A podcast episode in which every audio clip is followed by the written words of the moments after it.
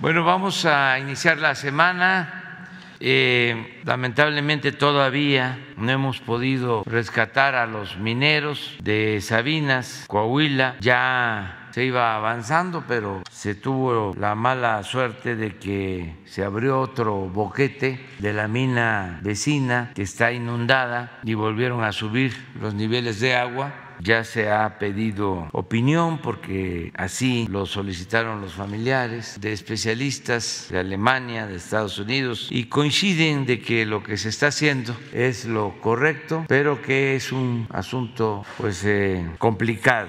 Sin embargo, estamos allá en la mina y nos va a informar Laura de qué se ha hecho, cómo vamos. Adelante, Laura, de favor. Claro que sí, presidente. Muchas gracias. Muy buen día. Buen día para todos y para todas. Eh, cumplimos 19 días en Pinabete, en la mina de Pinabete, en Sabinas, Coahuila. Suman 447 horas de trabajo ininterrumpido. Nos encontramos aquí en un trabajo coordinado, encabezado por la Sedena la Guardia Nacional, CFE, Conagua, diferentes dependencias del gobierno, del estado y del municipio. Eh, se inició el monitoreo de pozos en las minas aledañas de Pinabete. Nos encontramos hacia el norte con la mina 6 y hacia el sur con Mina eh, Conchas Norte, que, a la cual nos hemos referido a lo largo de, estos días. Eh, con estas acciones de monitoreo se establece el balance hidráulico para estimar las zonas de aportaciones de agua y proceder inmediatamente a, a este sellamiento que se va a realizar a través de los eh, orificios que se van a realizar. El equipo de especialistas que analiza las condiciones actuales del subsuelo se reforzó con geofísicos de la Comisión Federal de Electricidad y también del SENAPRED para validar y ampliar el análisis que se elabora para la toma de decisiones. Eh, se perforaron tres barrenos más en los límites entre la mina de Conchas Norte y Pinabete, en donde se busca la evidencia de los puntos donde se va a llevar a cabo el sellado. Eh, en efecto, señor presidente, ya lo mencionó usted, eh, a petición de las familias se solicitó a través de la Cancillería eh, entes de alto nivel técnico a nivel internacional, eh, quienes han validado las acciones que se han implementado a la fecha.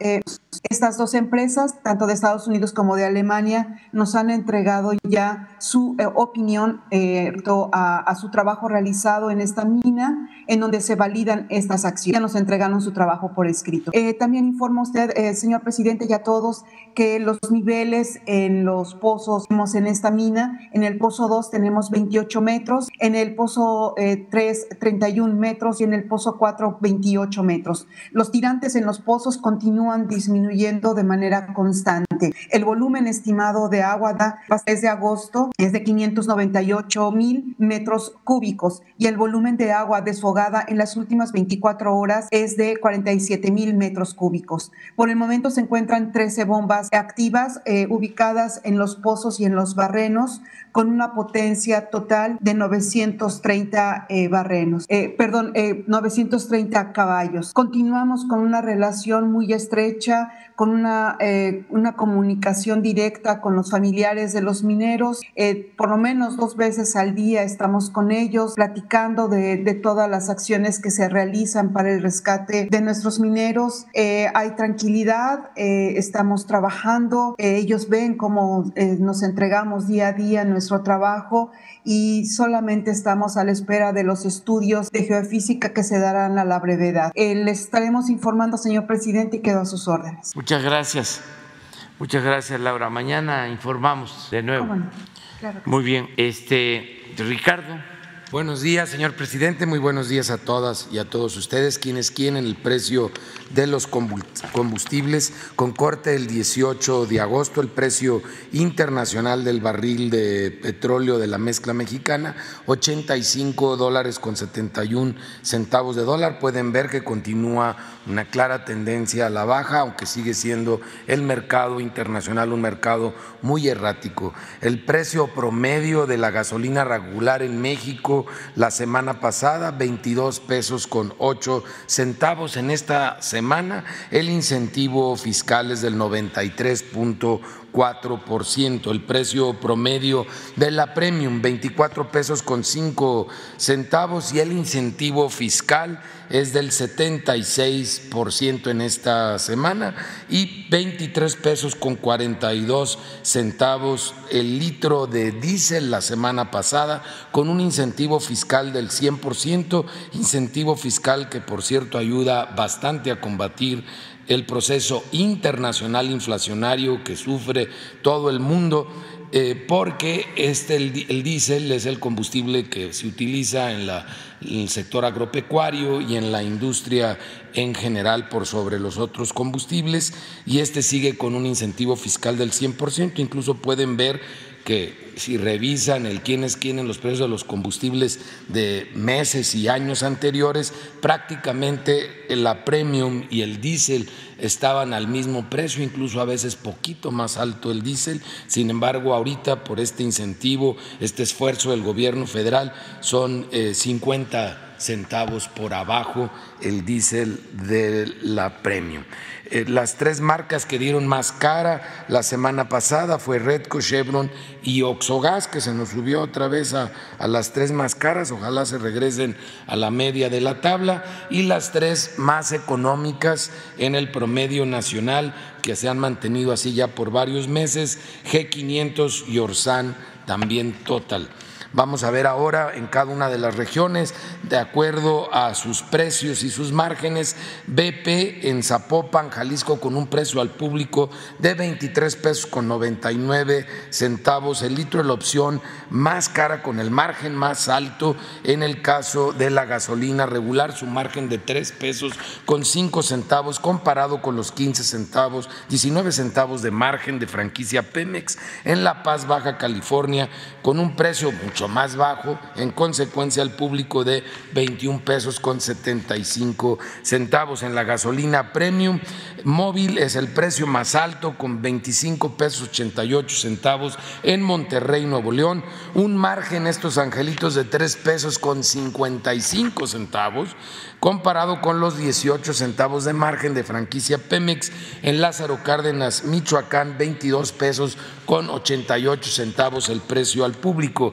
En el caso del diésel BP, en el Carmen Campeche, con un precio al público de 24 pesos 99 centavos, es la opción más cara y un margen de 3 pesos con 6 centavos, por eso el precio tan alto, mientras que Petro 7 con un margen de 15 centavos en Chihuahua, Chihuahua tiene un precio al público de 23 pesos con 59 centavos, bien con Petroceden, porque normalmente están a media tabla o tirándole a los caros. Ahora en Chihuahua, Chihuahua están dando un buen precio, bien por ellos, como aliados de los consumidores en esa zona. Ojalá lo hagan en todo el país. Denuncias recibidas a través de la app de litro por litro, 341. Las atendimos a través de 301 visitas o verificaciones. Eh, encontramos una que se negó a hacer eh, terminar la verificación y colocar los sellos. Eh, fue en San Pedro Cholula, Puebla. Ahorita muestro algunas imágenes. Y también hubo varias que no se dejaron verificar yo creo que es la semana en que más gasolineras no se han dejado verificar en lo que va de esta administración. Tuvimos 13 gasolineras en todo el país que no se dejaron verificar. Ahora sí, nos, aparte de una multa de más de 800 mil pesos que tendrán que pagar, nos dejaron una fuerte carga de trabajo a ASEA, CRE, Guardia Nacional y la propia Profeco, porque vamos a volver a visitar en Valle de Juárez, Jalisco, en Benito Juárez, Ciudad de México, en Acapulco, Guerrero, en Zapopan, Jalisco, en Guadalajara, Jalisco, en Puebla, Puebla, en Hidalgo del Parral, eh, Chihuahua, en Hermosillo, Sonora 2, en Zapopan, Jalisco, en La Paz, en Naucalpan, aquí en el Estado de México, y en Nezahualcóyotl, también en el Estado de México. Esta que no nos dejó terminarnos, corrieron de la gasolinera en cuanto encontramos que tenían rastrillos en sus bombas, estos aparatejos, para robar al consumidor. Ahí tenemos las testimoniales fotográficas, pero no, no nos preocupamos, ya los estaremos visitando, pero que sepan en Cholula que esa gasolinera sin duda los está robando porque los diablillos no sirven esos diablos más que para robar. La más barata de la regular sin tomar en cuenta el margen, la tiene Soriana que ha estado dando muy buenos precios en los combustibles, 20 pesos con 29 centavos en Tampico, Tamaulipas, 20 pesos con 50 centavos de franquicia Pemex también en Tampico, Tamaulipas, las más caras, 24 pesos con 10 centavos en Tololoapan, Guerrero, de franquicia Pemex y también de franquicia Pemex, 24 pesos con 9 centavos en Matehuala, San Luis Potosí. Así podemos ver los precios máximos y mínimos ya al público sin tomar en cuenta el margen. Lo mismo para la Premium, donde la más barata es de 21 pesos con 89 centavos de Pemex en Altamira, Tamaulipas y 21.89 en Coatzacoalcos, Veracruz de Soriana. Las más caras, 26 pesos con 89 centavos de Shell en Naucalpan, aquí en el Estado de México, y 25.99 de BP también en Naucalpan. Ahora todos le quieren cargar las pulgas a Naucalpan con los precios caros. El diésel, la más barata, 22 pesos con 35 centavos de Cuatza, en Coatzacoalcos, Veracruz, esto es de BP, y 22 pesos con 49 centavos de móvil en Altamira, Tamaulipas, 26 pesos con 15 centavos la más cara de Quick Gas en Culiacán, Sinaloa, y 25 pesos con 20 centavos de franquicia Pemex en Juan Escudero, Guerrero.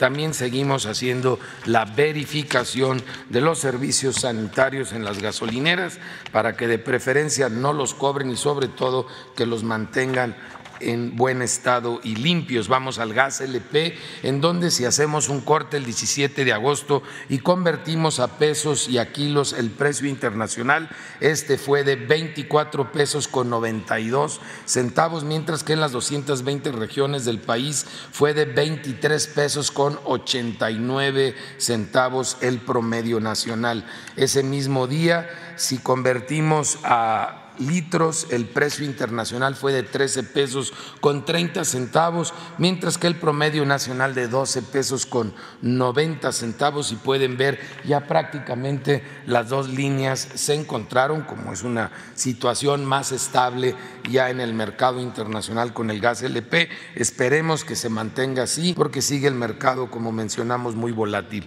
Vamos a ver ahora que hay todavía quien da por abajo del precio máximo. Tenemos ejemplos para tanques estacionarios en San Luis Potosí, en Jalisco, en Zacatecas, en el Estado de México, en Puebla, en Coahuila, en Tamaulipas.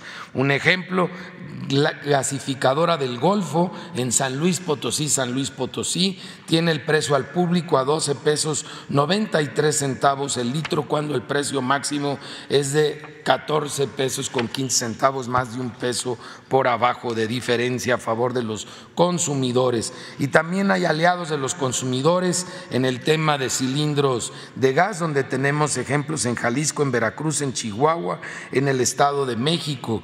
Uno de ellos, distribuidora de gas del Cañón, en Bolaños, Jalisco, tiene un precio al público de 24 pesos con 53 centavos, cuando el precio máximo es de 26 pesos con 72 centavos, un poquito más de dos pesos por abajo del precio máximo. Realizamos 814 verificaciones, 807 resultaron sin infracción, tuvimos que inmovilizar dos vehículos, un instrumento de, medición y un 2.2% de eh, tanques en mal estado. En todo el país cumpliéndose eh, el precio máximo, nadie dando por arriba del, del, precio máximo y algunos, como ya mencioné, sí por abajo del precio máximo. Vamos a ver ahora quién es quién en el precio de los 24 productos de la canasta que más se consume en nuestro país. Tenemos el índice nacional de precios al consumidor, que es la raya negra. Ya se empieza a notar un cierto nivel de estabilización en los precios en general de bebidas y alimentos, la canasta en los precios altos, estos 24 productos, por abajo del índice nacional de precios al consumidor, pero con un ligero aumento, mientras una disminución en el precio de la canasta más económica. Vamos ahora a verlo en cada una de las cuatro regiones. En la zona centro el precio más alto lo encontramos en Walmart Express de Querétaro, Querétaro, con un precio al público por estos 24 paquetes en la cantidad suficiente para la familia mexicana promedio de cuatro integrantes que comen como adultos de 1.121 pesos con 60 centavos, mientras que la opción más económica en esta misma zona la encontramos aquí en la Ciudad de México, en la Benito Juárez, en la Comer Insurgentes, a 947 pesos con 30 centavos. Pueden ver ustedes en los precios promedios bajos que estamos muy parecidos a hace cuatro meses. Recuerden que este ejercicio lo venimos haciendo desde diciembre del año pasado.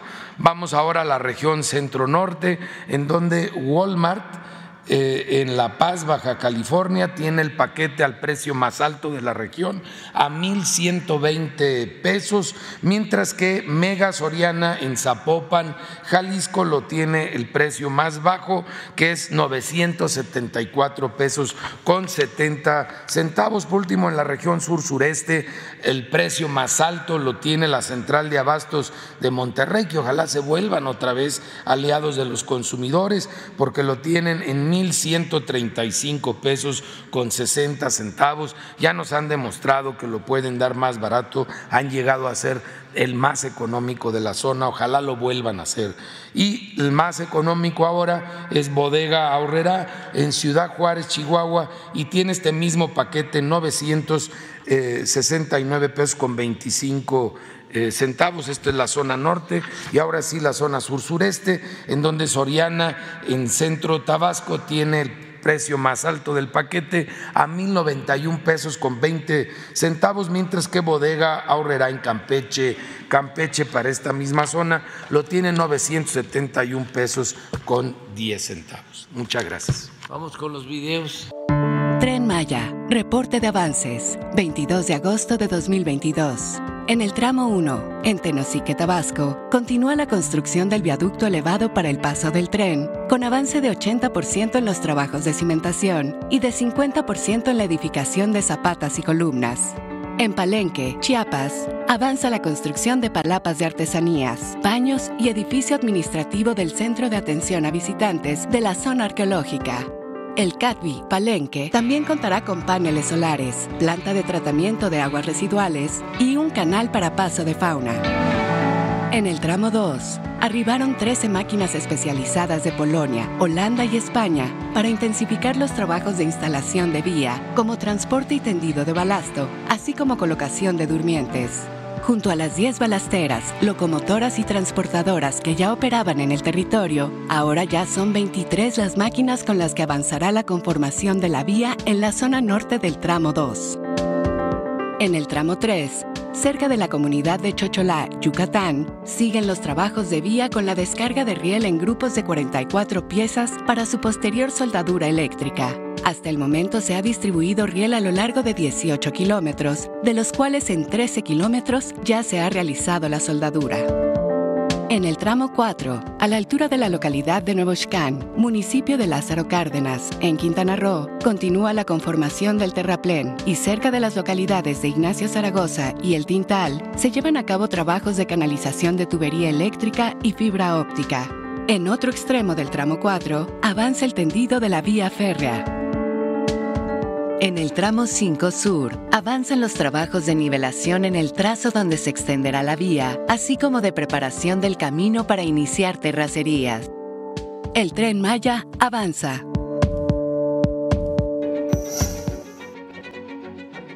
La Comisión Nacional del Agua informa el avance en la construcción de la presa Santa María, Río Baluarte, Sinaloa. La presa tiene un avance físico del 59.1%. Se continúa con el revestimiento de concreto con el equipo denominado Jumbo y en la construcción de la losa de piso del túnel 3. En la cortina se continúa con la colocación de materiales, donde a la fecha se ha colocado 1.700.000 metros cúbicos de un total de 7.750.000. Se trabaja en la fabricación de bordillos, la colocación de concreto en el plinto y de la pantalla plástica en la ataguía aguas abajo. En el vertedor 1 se trabaja en el muro de gravedad que proporcionará estabilidad a un tramo de la margen izquierda. Se concluyeron los trabajos del vertedor 2. Se dio inicio a la fabricación de la tubería de presión que se colocará en el túnel 3, como obra de toma y desagüe de fondo. A la fecha, se han generado 3.730 empleos en la construcción de la presa. De acuerdo. Vamos, este, ¿cómo lo hacemos? Para atrás. El compañero, el de verde, la compañera, otra compañera, eh, tú, cuatro. Ya vamos a empezar. Ahorita le seguimos. Presidente, muy buenos días. Mi nombre es Miguel Velázquez, reportero del periódico Publimetro. Una pregunta para el procurador. Eh, me gustaría preguntarle, procurador, ¿cuántas quejas han recibido por retrasos o cancelaciones de las aerolíneas durante estas vacaciones de verano? Hemos eh, tenido información de que hay personas a las que las han dejado esperando eh, bastante tiempo en los aeropuertos. Me gustaría preguntarle qué información tiene al respecto. La mayoría de las quejas se concentran en Aeroméxico y en el aeropuerto de la Ciudad de México. Ahí es donde más quejas se han presentado. Como Aeroméxico, igual que todas las líneas aéreas nacionales y extranjeras, son parte de Concilia Express, se realiza una llamada tripartita entre un funcionario de Profeco, el consumidor y un representante legal de la línea aérea. En promedio se resuelve en menos de 15 minutos y no tienen que moverse, lo pueden hacer y además es la forma más eficiente desde su propio eh, celular en la sala de, espera. Eh, el retraso ahorita se ha venido mejorando en esta semana que, cerró y está por abajo de una hora y reitero, concentrado sobre todo en el aeropuerto de la Ciudad de México y en la línea aérea Aeroméxico. ¿Tiene algún porcentaje de cuántas de estas quejas se resuelven a favor del usuario? Más del 90%. Y- Y, la mayoría de ellas por Concilia Express, porque es la manera de, de poderlos re- resolver de manera eficiente. Obviamente subió porque en la temporada vacacional eh, los vuelos van prácticamente al 100%, incluso aumentan vuelos a distintos destinos. Y finalmente me gustaría preguntarle, eh, pues estas situaciones que, que provocan estas quejas, eh, ¿a quién se le puede achacar o, qué, o qué, cómo se puede resolver eh, pues el origen de estas quejas? Pues miren, como lo mencionó una vez el señor presidente, a la línea aérea le encanta echarle la culpa al, al aeropuerto, ¿va? Eh, sin y de paso al gobierno federal. Pero la realidad, y lo podemos ver en los vuelos de la mañana, ha sido muy común en Aeroméxico que llegue incompleto el equipo que opera la aeronave. Entonces, cuando falta eh, una sobrecargo o un sobrecargo en la mañana, se tienen que esperar a que alguien lo supla. Y eso ha causado una gran cantidad de retrasos. Yo me imagino, eso no tengo la prueba de ello, pero digamos, es el rumor en los pasillos del aeropuerto que les gusta mucho reportarse enfermos, que a lo mejor tienen COVID y que se van a ir a hacer la prueba. Pero con una sola persona que falte no sale el vuelo. Tienen que buscar a quien supla a la sobrecargo o al sobrecargo, que es donde más se presenta este fenómeno. Eh, y sobre todo se ha estado presentando en Aeroméxico y reitero, sobre todo en la Ciudad de México, en el aeropuerto Benito Juárez. Muchas gracias. A usted. Presidente, en una segunda pregunta me gustaría, eh, pre- bueno, preguntarle eh, ¿cómo, cómo va el proceso o cómo va, qué tan avanzado va el tema de la financiera del bienestar que nos había mencionado hace unas semanas eh, que estaba este proceso o este plan de convertir eh, telégrafos en la financiera del bienestar. Preguntarle cómo va. Se está avanzando, pero todavía no tenemos una información precisa. Esta semana hemos convocado a una reunión con ese propósito para ver cómo va la financiera del bienestar y les vamos a informar. Qué bien que este, tocas el tema porque sí es de los pendientes que tenemos. Desde luego ahí eh, está Rocío Mejía, que es una economista seria, responsable, honesta, trabajadora, pero queremos ver el plan en su conjunto porque se trata de que siga eh, telégrafos con sus funciones de siempre. Hay todavía mucha gente que utiliza el sistema eh, tradicional de telegramas, de eh, giros y al mismo tiempo, porque son muchos los trabajadores, también hay oficinas en todo el país, se dispersan fondos por Telecom para beneficiarios y se quiere eh, fortalecer, ya se hace, pero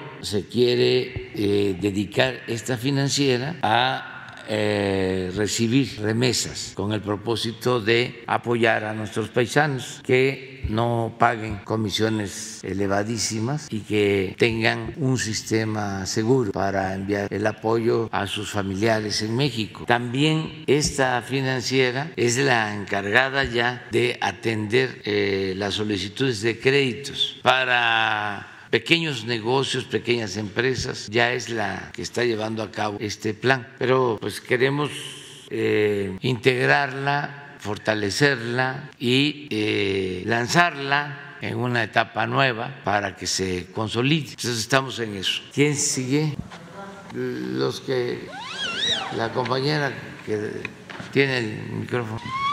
Buenos días, señor presidente. Alberto Marroquín Espinosa, de JF Informa desde Cancún, Frecuencia CAT y es ahora am.com desde Querétaro. Señor presidente, ¿qué opina del nepotismo que existe dentro de la política en México? Y se lo pregunto por lo que ocurrió ayer domingo en, el caso de Morena de Quintana Roo, donde se eligió a los nuevos directivos, pero tres de los integrantes son esposos o parejas de los presidentes municipales de Cozumel, Felipe Carrillo Puerto y Otón, y Otón Pompeyo.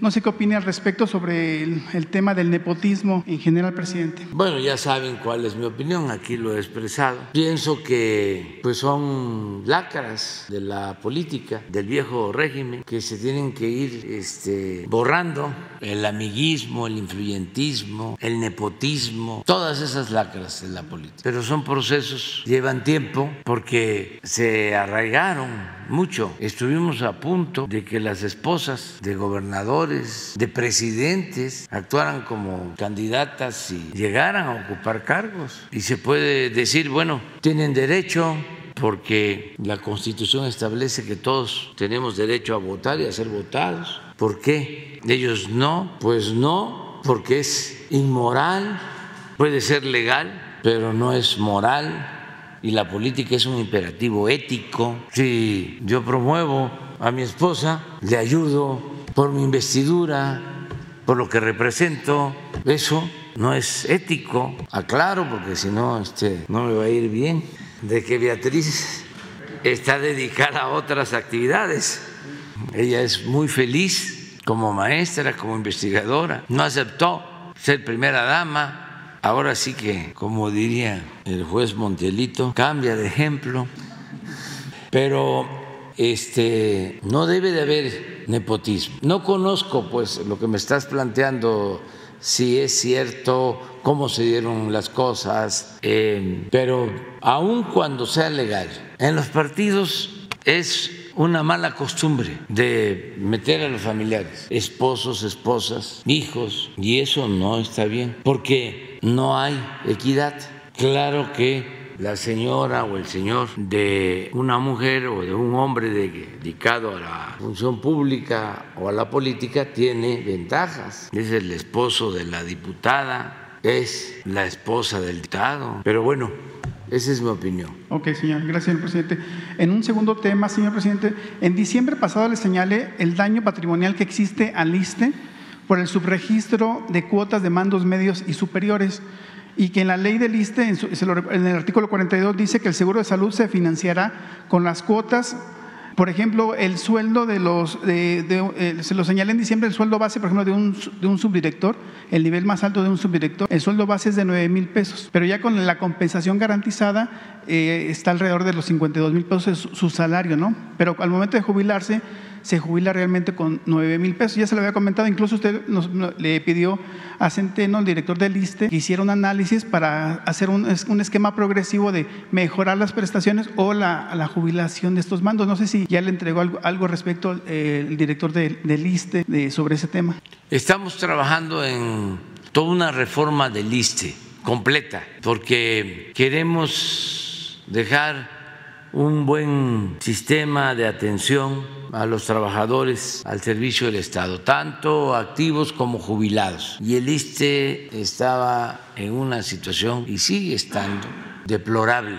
Y hay un equipo de trabajo para eh, mejorar la situación en el ISTE por completo. Estamos avanzando para garantizar el derecho a la salud a los que no tienen seguridad social. Es un compromiso que tenemos que el año próximo vamos a tener un sistema público de salud de primer orden, de los mejores del mundo, para la población abierta, es decir, universal, para todos. Estamos trabajando en eso. Ya les he explicado de que se están rehabilitando centros de salud, hospitales se están equipando, estamos eh, abasteciendo con medicamentos los centros de salud, los hospitales, ya eh, está en proceso la contratación de personal médico, estamos resolviendo el déficit de médicos que hay en el país, en especial de médicos con alguna eh, especialidad,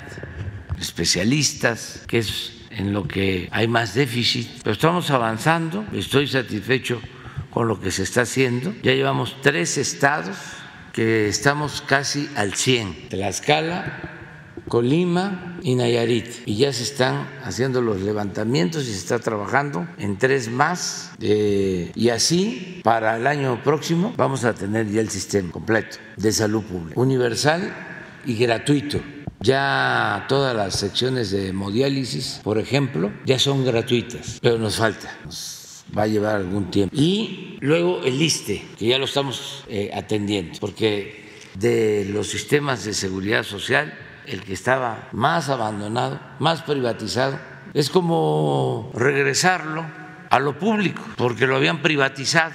Nada más quedaba el nombre y el cascarón administrativo, porque hasta los edificios estaban privatizados, laboratorios, todos los servicios llamados integrales de salud, subvencionados, subcontratados y ahora lo que queremos es pues mejorar los servicios médicos en el ISTE y eh, tener todos los medicamentos y que no falten los servicios. Y en eso estamos trabajando. Y mucha corrupción mucha corrupción. La verdad es que estaba podrido todo. Dicen mis adversarios que ya llevo cuatro años o cerca de cuatro años que todavía le sigo echando la culpa a los gobiernos anteriores no se las voy a dejar, no voy a dejar de echarles la culpa de lo que hicieron. Esa fue una tragedia, es que acabaron se esmeraron en destruir al país, nada más porque el pueblo de México es mucha pieza y tiene nuestro país muchos recursos naturales. Y sobre todo un pueblo bueno, trabajador. Y por eso este, estamos sacando a México de la decadencia, pero nunca en la historia del país, nunca en la historia del país se había saqueado tanto a México como en el periodo neoliberal. Nada más tenían como propósito robar el gobierno estaba tomado, estaba al servicio de una camarilla, de una banda de malhechores. Todo era, a ver, ¿qué negocio hacemos? Business. ¿En qué me vas a ayudar? Eh, ¿Estás vendiendo o estás comprando? Quiero estar ahí en ese negocio. Quiero vender computadoras. Oye, pero tú no sabes de eso.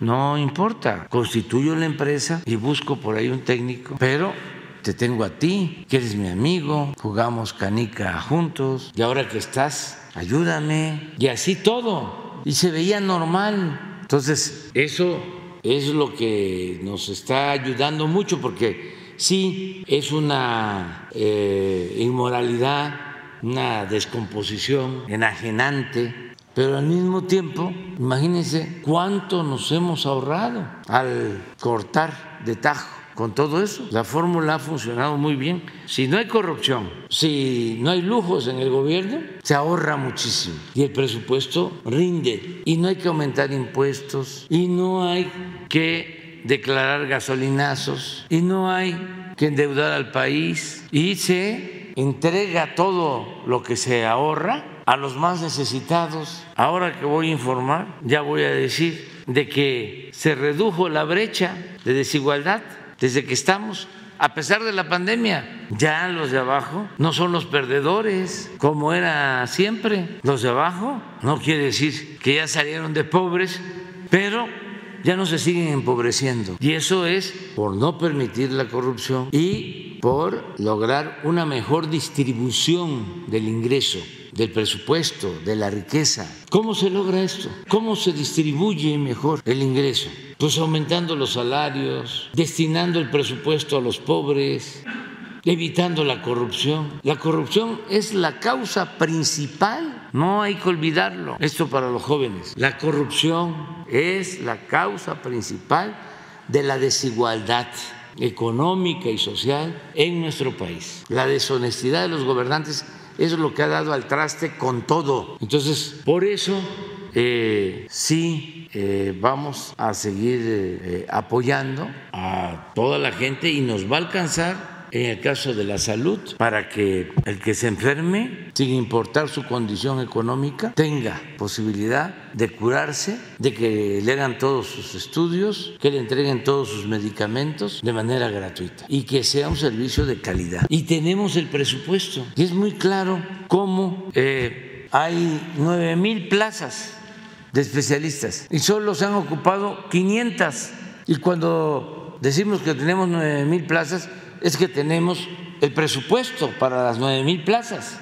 Pero el problema es que durante todo el periodo neoliberal no se formaron especialistas y todavía hay quienes defienden eso. Está bien, cada quien es libre y no podemos pensar igual todos, pero esto es importante que se sepa, porque fueron de las barbaridades que se cometieron mientras se saqueaba el país y los medios de información, con honrosas excepciones, callaban como momias y se quedaban a aplaudir como vasallos, a quemar incienso a los gobernantes. Por eso sí vamos a lo del ISTE a fondo, este, ya estamos en eso. Yo espero que en poco tiempo les podamos dar ya los informes, así como los martes se está informando sobre el sistema de salud que se está eh, integrando para la atención a la población abierta así, en el caso del ISTE vamos a ir avanzando. También, bueno, en el ISTE también ha ocurrido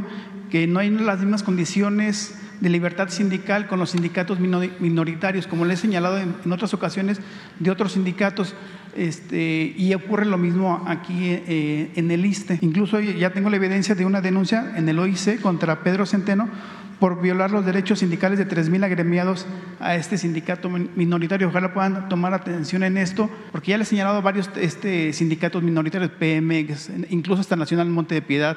Normalmente es, es como que es una práctica común contra los sindicatos minoritarios. Sí, hay que ir viendo que se cumpla la ley laboral, y que haya democracia al interior de los sindicatos y que se respete el derecho que tienen los trabajadores a organizarse y a defenderse. Es un proceso y depende mucho de los trabajadores y se va avanzando. En el caso de estos cambios en salud, lo cierto es que están ayudando todos los sindicatos de la salud, sindicato del Seguro Social, los de el ISTE, los sindicatos de salud, todos están ayudando. Entre otras cosas porque se está eh, beneficiando a los trabajadores. Ya se empezó a basificar a los trabajadores del sector salud que llevaban 10, 15, 20 años trabajando como eventuales o por contrato se les está basificando. Estos tres estados a los que hice eh, mención, donde ya eh, de manera integral han mejorado los servicios, Tlaxcala, Colima y Nayarit, ya prácticamente todos están siendo basificados, todos los trabajadores del sector salud. ¿Va a recorrer hospitales del ISTE también? Ya ve que antes de la pandemia empezó a recorrer hospitales del IMSS, pero no ha recorrido hospitales del ISTE. Lo voy a hacer, lo voy a hacer y estamos en ese proceso. Hay un equipo para eso. Es más, no solo están trabajando eh, los responsables del sector salud y del ISTE. Le pedí a la secretaria de Seguridad Pública, a Rosa Isela Rodríguez, que en el caso del ISTE también participara en el equipo. ¿Qué está sucediendo? Se están venciendo contratos de los famosos servicios integrales y ya no queremos renovarlos, ya queremos que ya pertenezcan al ISTE y que se acabe con la privatización. Es una recuperación, es como nacionalizar, volver otra vez lo que era público y se volvió privado a lo público. Pero hay presiones fuertísimas por los intereses, porque detrás de los prestadores de estos servicios están políticos, incluso gente que trabajó en altos niveles en el ISTE y que incluso tienen eh, fuerza al interior del ISTE. Yo recuerdo cuando empezamos con los procesos de renovación de estos servicios, me echaban la culpa a mí de todo. Iba a un paciente, no lo atendían. Es que no tenemos este, equipos, no tenemos medicina. Ya ve que el presidente canceló los presupuestos. No en todos los casos. Ahora que hablaban del aeropuerto, lo mismo, como había ahí intereses que controlaban todo, entra la Secretaría de Marina a poner orden y empiezan las colas. No, pues ya no hay personal. Se los llevaron a todos allá al aeropuerto Felipe Ángeles.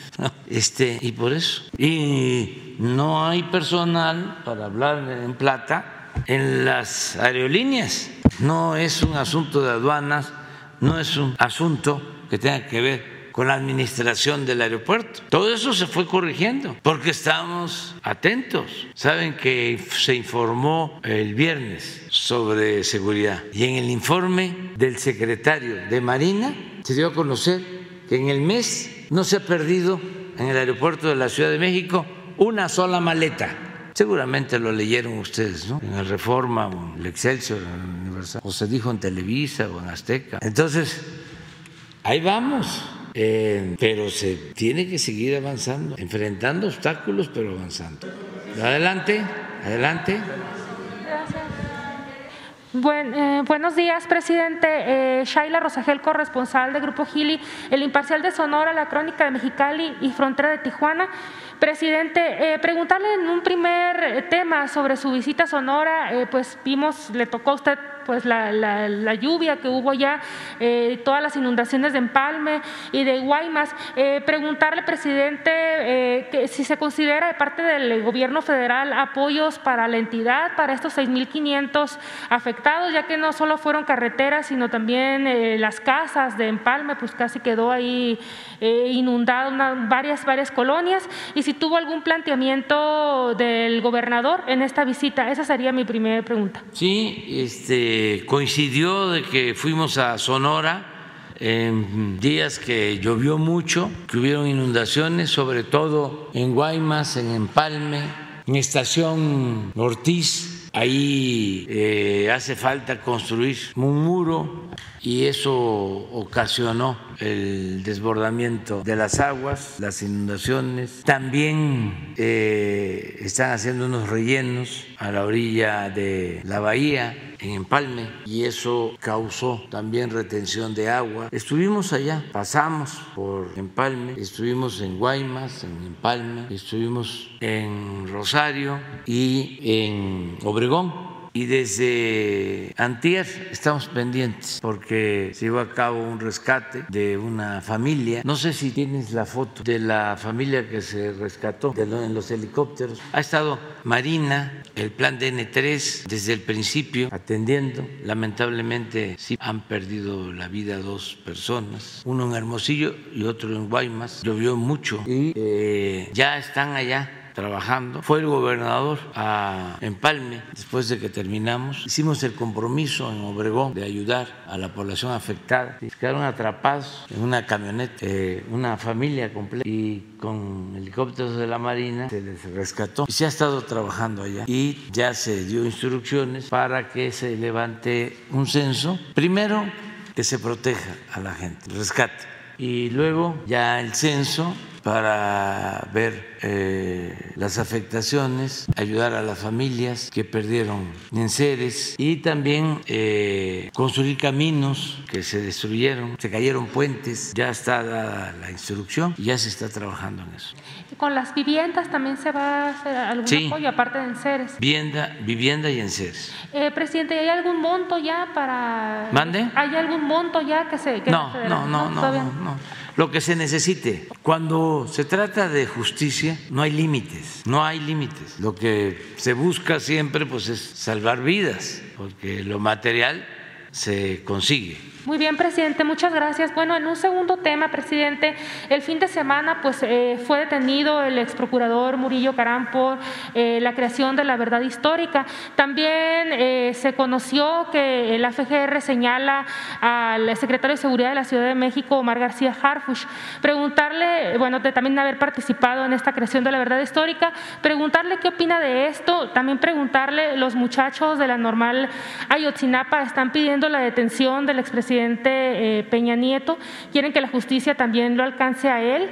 Eh, preguntarle eh, qué opina también de esto, si el presidente, si usted considera que el presidente Peña Nieto pudo haber estado ajeno a todo lo que estaba sucediendo cuando ocurrió la desaparición de los muchachos y cuando se estaba pues armando la, verdad histórica y preguntarle sobre Tomás Cerón ¿Cuándo eh, podría eh, estar aquí sobre el proceso de extradición para enfrentar a los cargos sobre Ayotzinapa? Bueno, yo pienso que debe de tenerse en cuenta que son dos acciones. Lo que tiene que ver con la desaparición, el lamentable sacrificio de los estudiantes esa noche en Iguala y los alrededores, que ya se tiene en el informe pues una versión de lo sucedido de esa noche, quienes participaron y los horrores que se cometieron. Entonces esa es una parte, ya en el informe se narra lo sucedido y se tiene una lista de los implicados.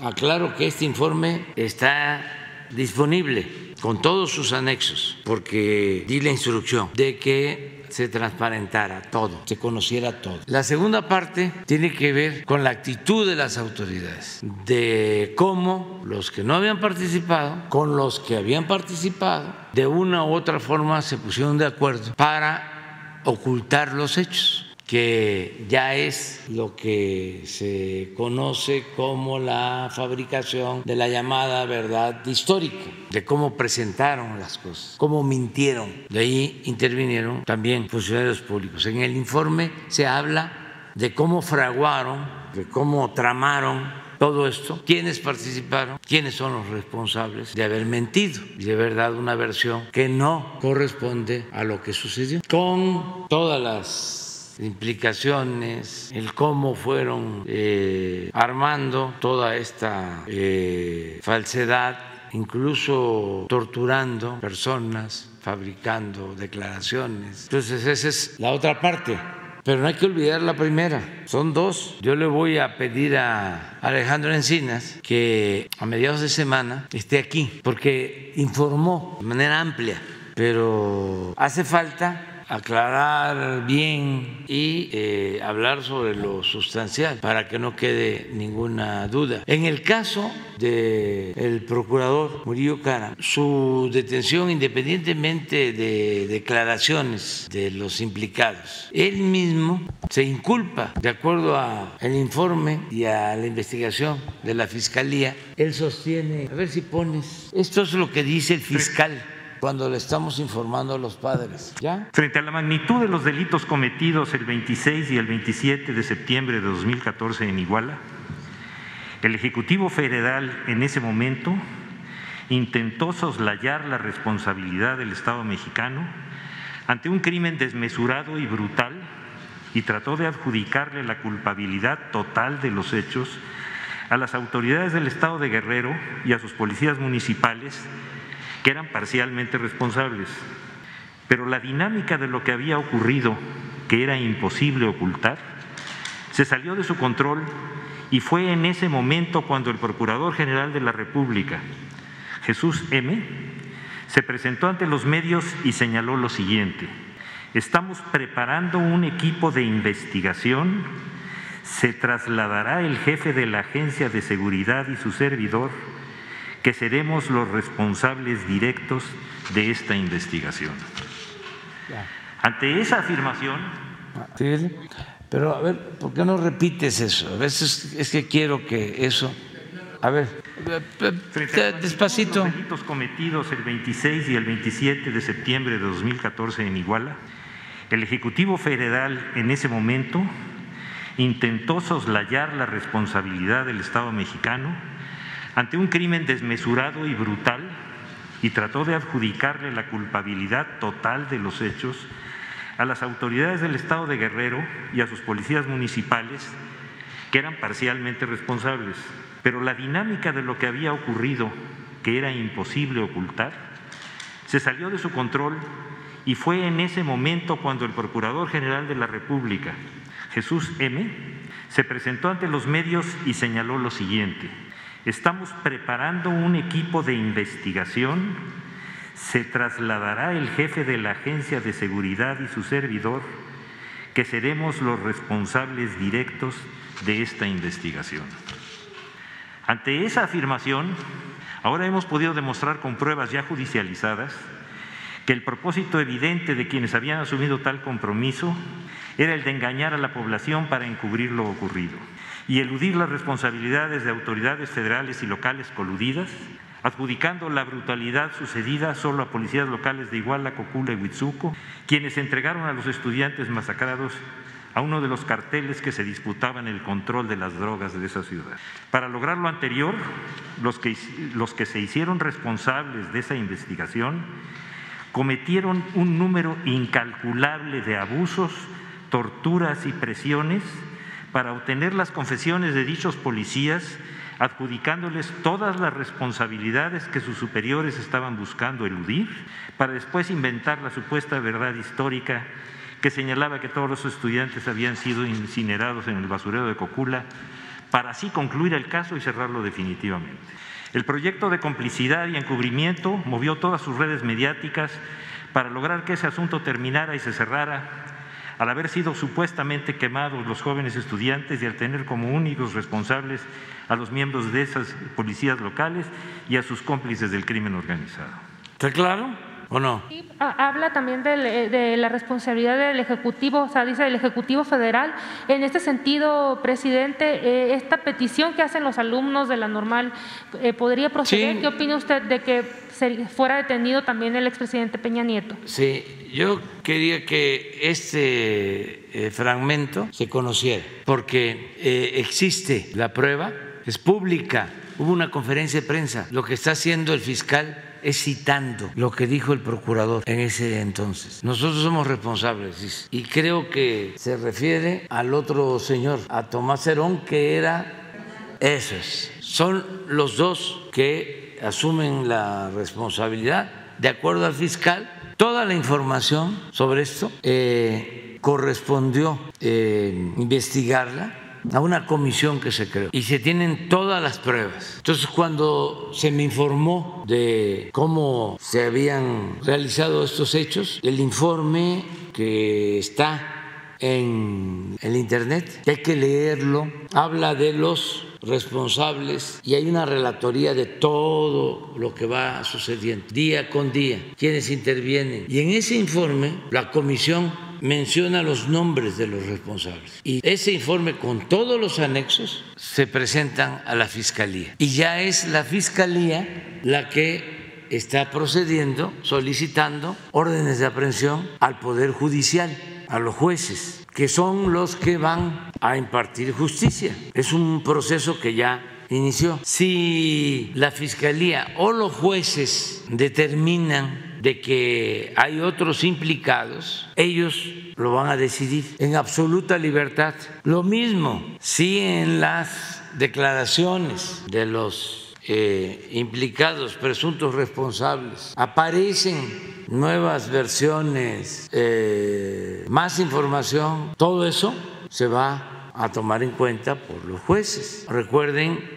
que los implicados tienen abogados, defensores, vivimos un auténtico Estado de Derecho y las autoridades tienen que sostener con pruebas sus acusaciones. Es un proceso. Ahora, eh, estamos ante una situación inédita porque eh, se pensaba que eh, quienes cometían delitos en nombre del Estado gozaban de impunidad y eso ya se terminó. Eso era antes. Ahora el Estado ha sido, ha dejado de ser el principal violador de derechos humanos. Y ese es un cambio importante, aunque no les guste a los conservadores y a los que apoyaban estas atrocidades, a los que apoyaban este régimen autoritario y corrupto, que todavía lo están apoyando porque todo esto se fue creando como un monstruo con el apoyo de los medios de información y de intelectuales alcahuetes, todo con honrosas excepciones, pero se llegó al extremo de hacer montajes, de torturar este, en la televisión. Entonces, claro que hay una gran corresponsabilidad de muchos, pero los que participaron de manera directa, pues son los que están siendo juzgados. La investigación no se cierra, pero no nos podíamos quedar así. Imagínense, yo recuerdo que en la campaña de Estados Unidos, la candidata al Partido Demócrata, la señora Clinton, no sé si sabía lo que había pasado, pero llegó a declarar llegó a decir, si yo fuese mexicano, no descansaría hasta conocer la verdad sobre el asunto de los jóvenes desaparecidos. Con toda razón, pero el que un extranjero sostenga eso, nos avergüence de esa manera, nos afecta como pueblo, como nación, como gobierno. Por eso la instrucción fue vamos a que se conozcan los hechos y que no haya impunidad. Gracias, presidente. Nada más por último, eh, sobre la extradición de Tomás Herón, ¿cómo va? ¿Cuándo podría estar aquí? Se está este, haciendo pues, la investigación. No puedo dar detalles, pero sí le voy a pedir a Alejandro Encinas de que venga y les informe. Y les quiero pedir también, yo sé que ustedes ya lo hicieron, pero me gustaría decirle a pues, todo el que tenga posibilidad de hacerlo, que tenga acceso al Internet, que busque los expedientes, que no es en vano leer todo lo acontecido, porque este es uno de los hechos más vergonzosos, lamentables, dolorosos en la historia reciente del país. Y hay que eh, ventilarlo, evidenciarlo, para que no haya repetición, nunca más estos hechos en el país, nunca más, independientemente del castigo, y que no se quiera justificar bajo ninguna circunstancia un crimen así. Nada de que eh, eran revoltosos los jóvenes, nada que supuestamente estaban involucrados en actos delictivos, nada de que se necesitaba un escarmiento, nada de eso. Toda esa retacería de argumentos son ofensivos. No eh, se eh, puede actuar de esa manera. Y también nada de que se actúa así para proteger el prestigio de las Fuerzas Armadas. No, el prestigio de las Fuerzas Armadas se obtiene actuando con rectitud, no ocultando las cosas. Además, las Fuerzas Armadas como institución son una cosa y la actitud de ciertos miembros de las Fuerzas Armadas son otra. No es lo mismo. No este, es que se va a dañar, se va a manchar eh, el ejército o las Fuerzas Armadas. No, si se manchan si hay complicidad, si no se actúa con la verdad, si no, no tienen por qué mancharse. Se castiga a los responsables y se limpia yo no sé qué pensaron. Estamos hablando de dos momentos. Ya habían cometido esta atrocidad. ¿Por qué ocultar los hechos? ¿A quién proteger? ¿Quién puede ser más importante que la justicia y que la verdad? Pero es una concepción que se tiene acerca del poder muy retrógrada, ¿eh? muy conservadora. Ayer estaba yo viendo un Twitter de una legisladora del PAN o de otro partido del bloque conservador sobre los derechos humanos. ¿Lo quieren ver? A ver, ponlo. Bueno, antes los policías decían, los viejos policías decían, los derechos humanos para los humanos derechos. Fíjense, los policías más represores decían eso. Los derechos humanos para los humanos derechos. Luego se atribuye a este señor Larraqui, a Larraqui, la frase aquella de que este, los derechos humanos son para los humanos, no para las ratas que se lo este, recomendó a un candidato, a Arturo Montiel, pero el gran publicista, ¿no? que se molesta porque le digo que es facho lo que es los eh, derechos humanos para, ¿qué dijo? No, no, no, pero el, Alarraqui, los derechos humanos para los humanos, no para las ratas. Es que este es el pensamiento, estamos en el cogollo del pensamiento conservador. Y miren esto, esta se pasó ya la señora. Deje su obsesión por militarizar a México. Es increíble cómo no se da cuenta que su errónea estrategia está ensangrentando al país. Lo hace porque los delincuentes le están dando poder político y dinero. Un policía Veracruz gana aproximadamente 8 mil pesos. Nunca en toda su vida el 99% de los mexicanos va a poderse comprar los tenis que usa la familia del presidente. Nunca va a poderse comprar la casa en Houston que tiene la familia del presidente. El 99% de los mexicanos saben por qué. Porque este gobierno además genera pobreza. En su obsesión de poder y de dinero, claramente se demuestra cómo han destruido el presupuesto de los estados y de los municipios para que no tengan policías, para que no tengan equipo, para que no tengan patrullas, para que no tengan capacitación. Todo este dinero que han dejado de darle a los gobernadores y a los alcaldes, se los ha agandallado López Obrador para hacer, entre otras cosas, un montón de contratos a modo. Morena hace arreglos con los delincuentes para llegar al poder. Qué terrible que Morena haya claudicado, que las gobernadoras, los gobernadores, los servidores públicos de Morena hayan claudicado en todo aquello que dijeron iban a defender, pero ahora lo único que defienden son sus contratos, es su lana, son los poderes brutales que tienen. Vamos a ganar la Ciudad de México y también vamos a ganar el país intentando destruir a la oposición, lo que ha hecho el gobierno federal es darle la espalda al pueblo de México. Pero no faltó, falta lo del Twitter, ese es otra. Pero nada más para le contesto a la señora, todo respeto, Safo, es un Twitter, pero es del mismo partido o es otro, del mismo. Sí, pero es interesante porque es la misma. Aquí está. Los derechos humanos son precisamente para los humanos. Los delincuentes son bestias que no merecen ninguna consideración. Amén. Ese es el pensamiento conservador. Eh, afortunadamente, pues México es otro. La gente ha estado tomando conciencia y vamos adelante en la transformación. Tú, tú, tú, tú, tú, tú, proceso me interesa mucho. A ver en qué anda. Gracias, presidente. Eh, buenos días, Daniel Escobar, de, proceso. Justo sobre este tema, yo le quería plantear el, asunto de eh, todos estos planteamientos que usted está mencionando y que, como bien está diciendo el fiscal, los pudimos escuchar en esta audiencia que duró pues 12 horas en las que hablaba la fiscal federal de todos estos señalamientos que se le hacen a Murillo Caram. Pero primero eh, preguntarle, pues justo estas, e, estas situaciones en las que en el informe Encinas dice que pues no hay indicios de que, de que los estudiantes sean localizados con vida. En este sentido, preguntarle si esa fue la, el, punto en el que se decide que se acelere esta investigación y que se comience ya con estas órdenes de aprehensión a altos mandos, que como bien dice o argumentó la Fiscalía en esta audiencia, pues se fabricó, ya usted lo mencionaba, se montó, se inventó esta verdad histórica a partir de una planeación que hizo eh, Jesús Murillo Caram, en el que en una especie de cónclaves de altos mandos eh, se, tomó la decisión de qué se decía, qué se debía decir primero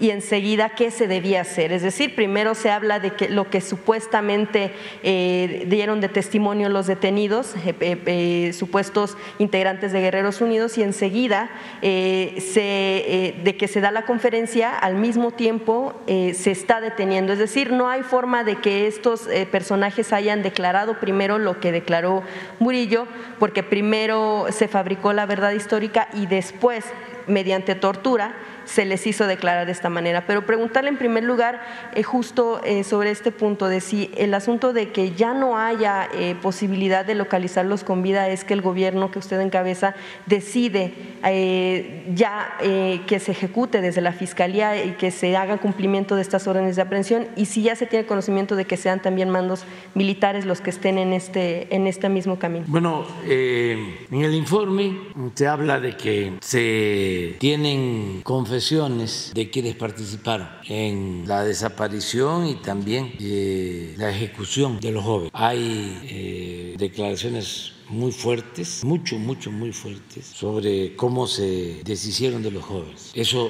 está ahí. Y luego también hay declaraciones de cómo eh, planearon irlos moviendo del lugar. Se tomó la decisión de dar a conocer este informe porque ya se considera que hay elementos suficientes sin cerrar la investigación. Eso fue lo que llevó a eh, dar a conocer el informe. Esa es tu pregunta, ¿no? Sí, y sobre las órdenes de aprehensión, em, porque desde que inició el gobierno eh, se tenía la, la, idea, porque ya había un informe del GIEI, de los grupos expertos interdisciplinarios, en los que tumbaban precisamente esta verdad histórica, supuesta verdad histórica, y que su gobierno inició estas investigaciones a partir de esa idea, de que no era real. Entonces, saber si considera usted que si no se tardaron mucho en presentar estas órdenes de aprehensión. No, no, porque este, se hizo toda una investigación minuciosa. Eh, la verdad es que el equipo que ayudó a Alejandro Encinas actuó con mucho profesionalismo y fueron muchos expertos, nacionales y extranjeros, y se hizo una investigación a fondo.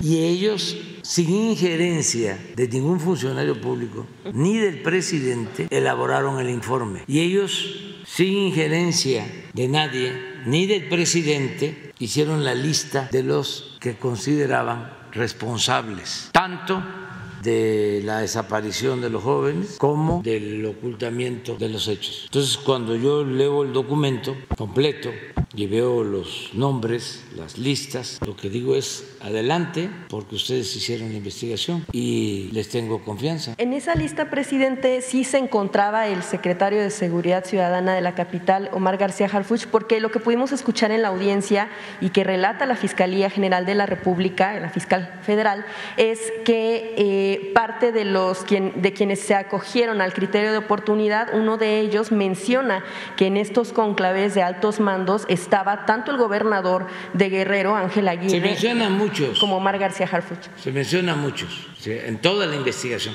Incluso está en los documentos. Por eso invito a que, este, que los conozcan, pero no solo el informe, sino los anexos porque ahí vienen las declaraciones y se habla de muchos personajes. Pero en el informe la comisión da a conocer quiénes considera son responsables. Y es que yo porque este se dice, por ejemplo, eh, Peña, sí, pero el informe no eh, solicita que se abra investigación o que se eh, solicite orden de aprehensión contra Peña, pero sí contra otros, sí a Murillo Caran, sí a otros personajes y también militares. Tampoco. Por eso hay que leer el informe. Entonces, si en la investigación, o si los que están declarando dicen, pues yo actué porque me dieron la orden, pues ya hay otro implicado. Pero la comisión lo que investigó fue acerca de quienes de manera directa participaron, tanto en la desaparición de los jóvenes como en el montaje que se hizo sobre la llamada verdad histórica. Y sí, eh, en el informe aparecen este, militares, eh, como otros funcionarios como responsables Claro, yo, se lo pregunto porque en la audiencia ante el juez, parte de la relatoría de los hechos destacan precisamente esta situación. Por un lado, y que también es público porque fue parte de la conferencia que dio Murillo Karam en aquel entonces, donde dice que por instrucción presidencial él retoma el control absoluto de la investigación y el segundo al mando es Tomás Herón de Lucio, a quien señalan como el ejecutor, vaya, de la tortura, y eh, a Murillo Karam por no haberlo denunciado, o sea, por saberlo y no haberlo denunciado, además de haber eh, alterado la escena del crimen. Pero por, un lado, bueno, ahí ya se está hablando de una instrucción presidencial, porque además parte de los argumentos que se dan en esta audiencia, incluso por parte del juez, es que eh, pues precisamente la importancia del tema, la red, las redes de amistades son los que eh, generarían una, un, riesgo, un riesgo de fuga, pero también la relevancia en torno a que Murillo Karam actuó, vaya, para limpiar la imagen tanto de su, de su cargo como del propio presidente eh, Peña Nieto y para evitar las movilizaciones de los estudiantes. Pero parte de lo que se señala, y por, eso le insistí en el tema, de lo que destaca la Fiscalía ante el juez, pues es precisamente que este, eh, esta persona que se sujetó al criterio de oportunidad eh, mencionó este conclave donde destacan el nombre del actual funcionario de la Secretaría de Seguridad Capitalina. y se lo pregunto para saber entonces, bueno, pues si lo que se está informando ante el juez es distinto a lo que se tiene en importancia en este informe que se presenta por la subsecretaría, porque entonces sí estarían destacando el nombre de, este funcionario como de otros más. No, es que también en el informe de la comisión aparecen los nombres, son los mismos, sí. Entonces hay que este, esperar pues, eh, a que el Poder Judicial, el juez, sea el que decida sobre la responsabilidad y hasta dónde llega. Nada más, nada más que este, no pueden haber juicios sumarios, primero, no pueden haber linchamientos políticos. Y eh, conjeturas, porque los conservadores son muy dados ¿no? a decir, pues, como la señora que acabamos de ver ahora, este, de decir que eh, nosotros apoyamos con contratos o que eh, estamos protegiendo a empresas o que somos corruptos, en pocas palabras. Pues no, se equivoca la señora, no somos iguales. Entonces, sí pues, van a defender a Murillo Karan y van a defender al régimen, pues quienes forman parte de ese régimen corrupto, porque la verdad siempre lo digo, no es un asunto de personas, es una especie de asociación delictuosa. Imagínense si un periodista estuvo defendiendo la llamada verdad histórica, lo mínimo que tendría que hacer es demostrar capacidad para rectificar y ofrecer disculpas. ofrecer disculpas.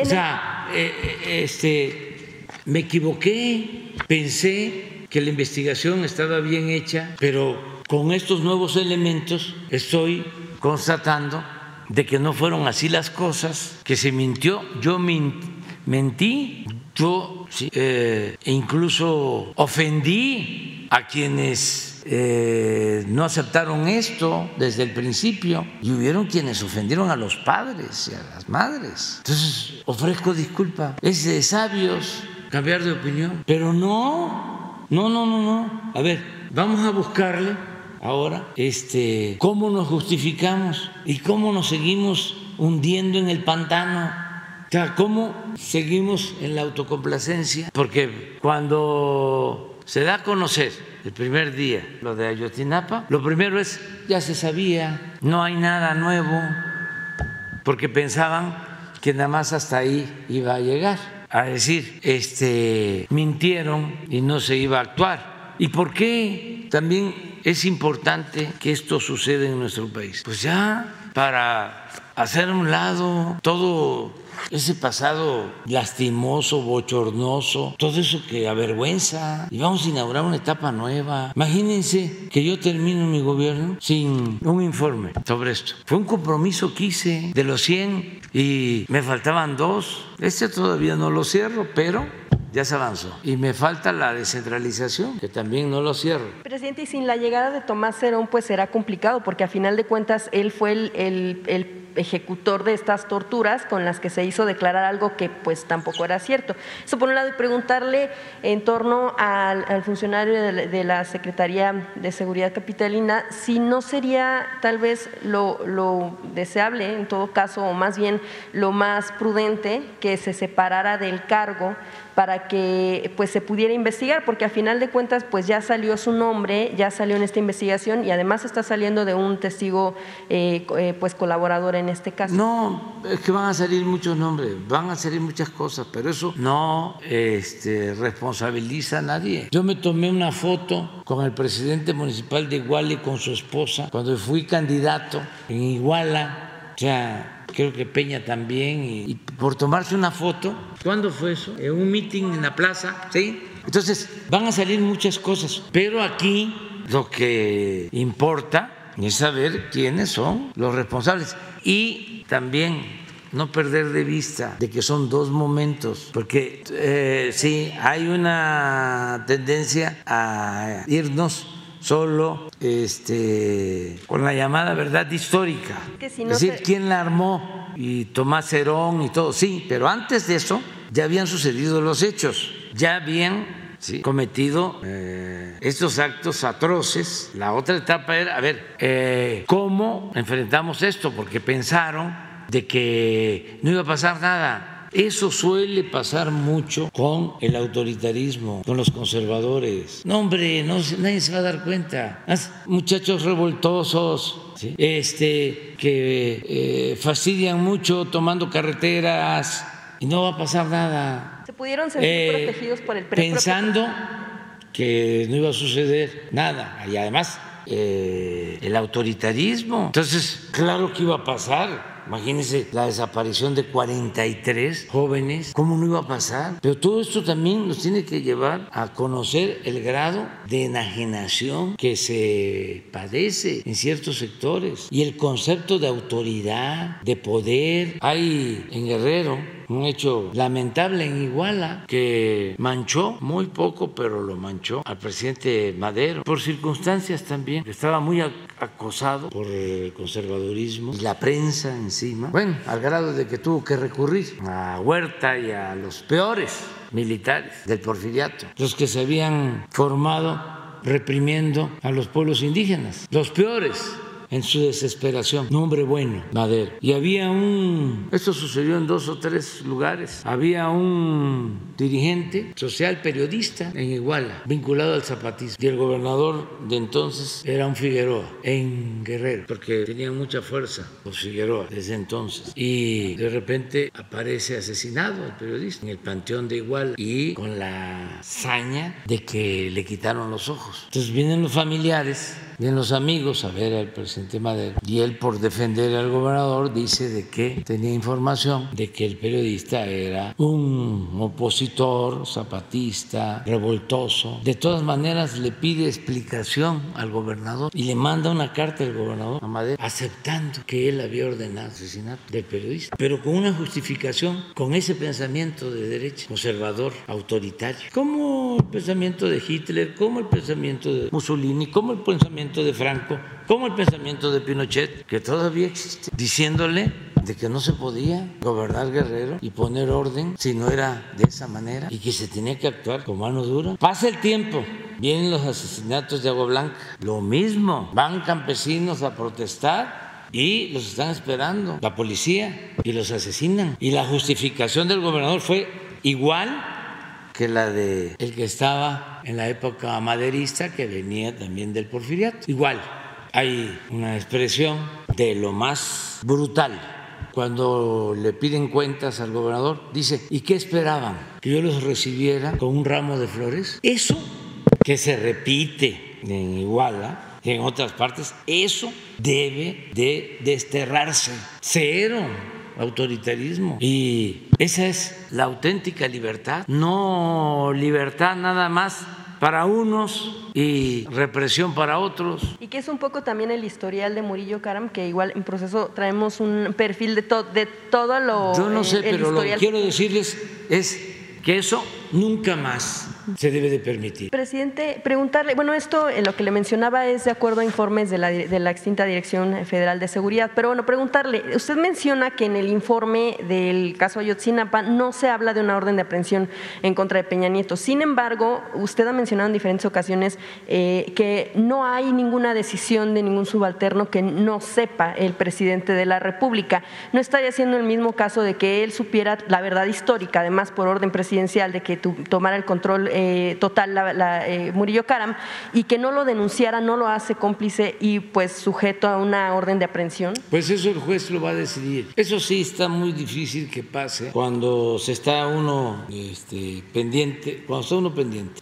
Pero también no podemos adelantar ningún juicio. Esto tiene que este, resolverlo el juez y adelante. Yo, eh, bueno, lo primero, lo más doloroso es la situación de la familia, de los muchachos. Eso es lo más duro. Pero al mismo tiempo es ejemplar. Doloroso, pero ejemplar. Porque no se rindieron. No se han rendido y son excepcionales y tienen todo nuestro respeto. Miren, la gente humilde en el país, los más pobres, eh, tenían muy pocas posibilidades de estudiar y muchos, muchos, muchos, muchos acudían a las normales, rurales, gente pobre, muy pobre, de los pueblos de la montaña de Guerrero, de Oaxaca, de Chiapas, los más pobres de los pobres, de Hidalgo, y los gobiernos neoliberales cerraron normales y eh, usaron como pretexto el que se formaba gente con ideas eh, opositoras, subversivas, pero era la única forma de que pudieran estudiar. Las normales rurales y Chapingo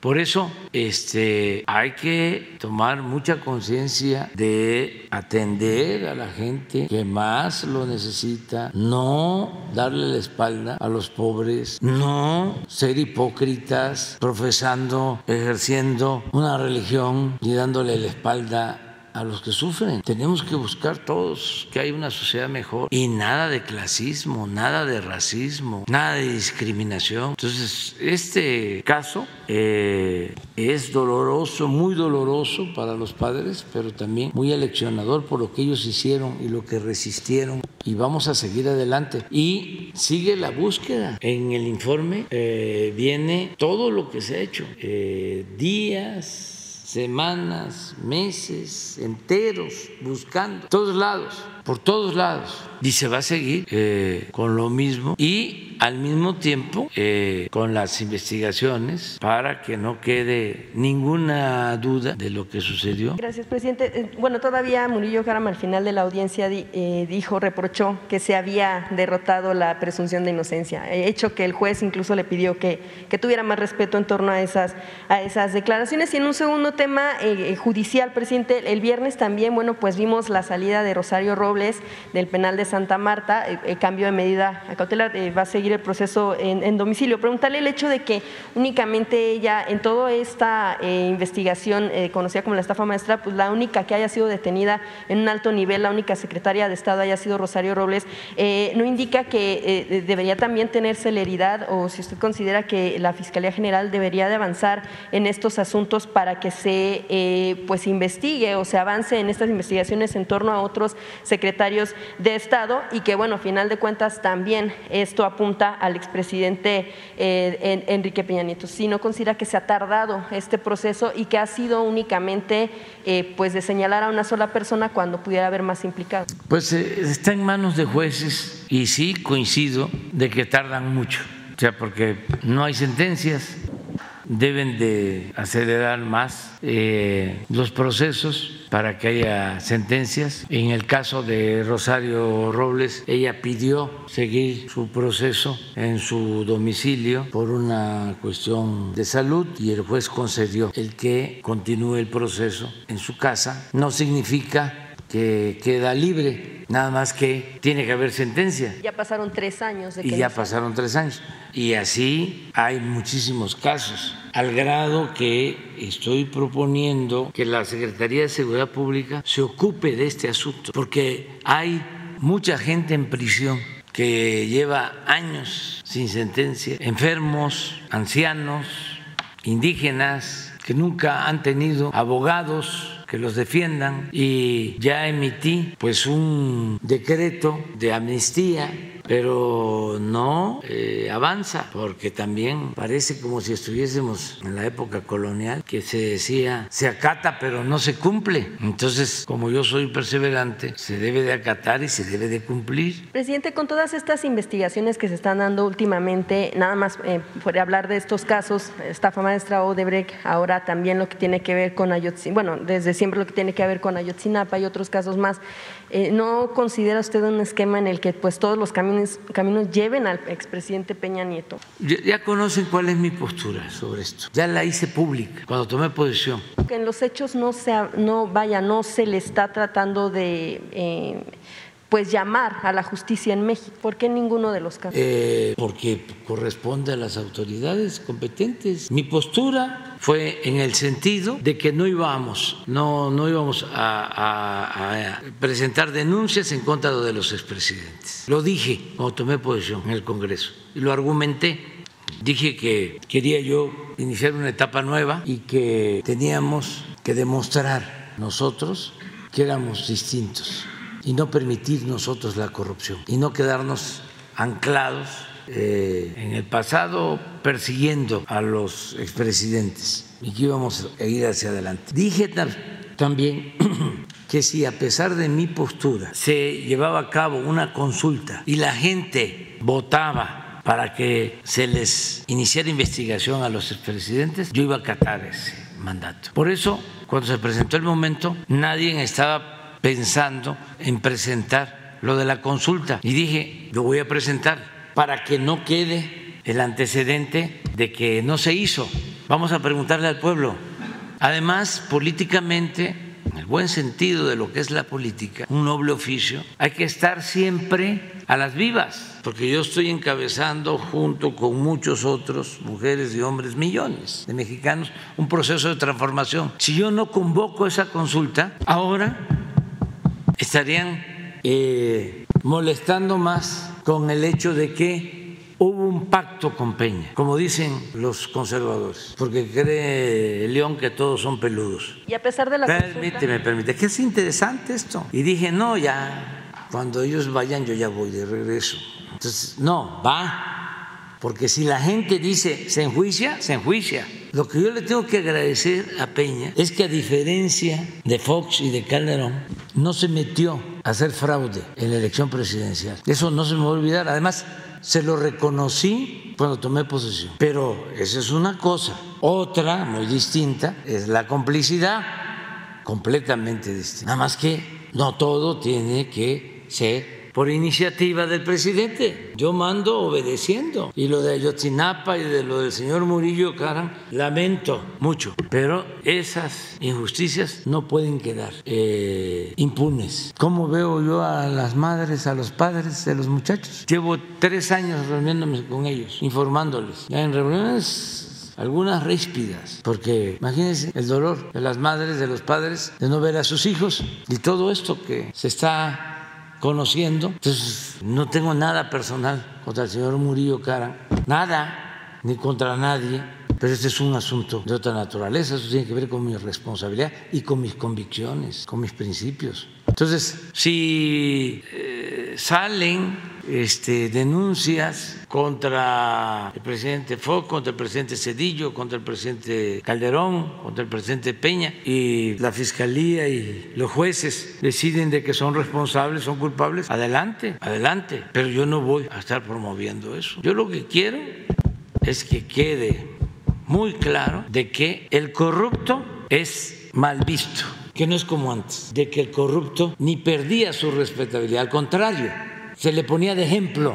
Qué bueno es para los negocios, qué vivo, cómo supo colarse, cómo ha progresado. Apúrate, muchacho, chamaco, para que cuando seas grande seas como don fulano, un reverendo ladrón. La justicia es castigar al que comete un delito, pero también la justicia es prevenir el que no se cometan delitos. Si nos volvemos todos cómplices, como querían, y aceptamos ese estilo de vida, pues nuestro país nunca va a salir adelante. Y es realmente una paradoja un absurdo, una contradicción. Tenemos un pueblo honesto, la mayor riqueza de nuestro país es la honestidad de nuestro pueblo y por la ambición de las minorías vamos a causar el atraso de México y va a perder fama México y nos vamos a sentir avergonzados los mexicanos. No, no, no, no. Este es un pueblo honesto.